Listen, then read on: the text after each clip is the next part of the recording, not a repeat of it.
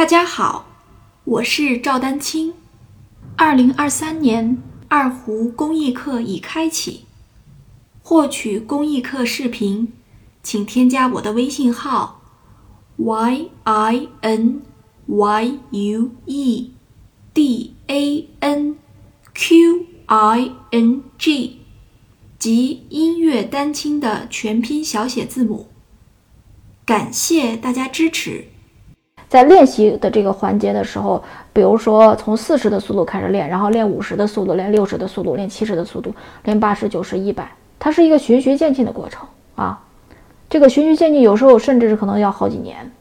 啊，快的可能一两年，嗯，这个你你你基础稍微薄弱一点，甚至可能要练好几年，对吧？你你练个三五年，你能达到一百二十的速度，其实就已经很好了。这个在二胡这个学习当中，你真的就是能达到一百以上的速度，其实对于很多的我说的是业余学习者，其实已经算是比较好的水平了，啊，当然专业的就是不上不封顶，对吧？你练个一百五、一百八都有可能，但是我觉得基本上就是业余学习的同学，你你你先定一个目标是一百到一百二。在业余水平里面，其实就已经你能把这个速度注意，我不是光让你提速，我是说在这个速度的过程当中，能把各个环节都能做好，你还得考虑左手的事儿，是不是？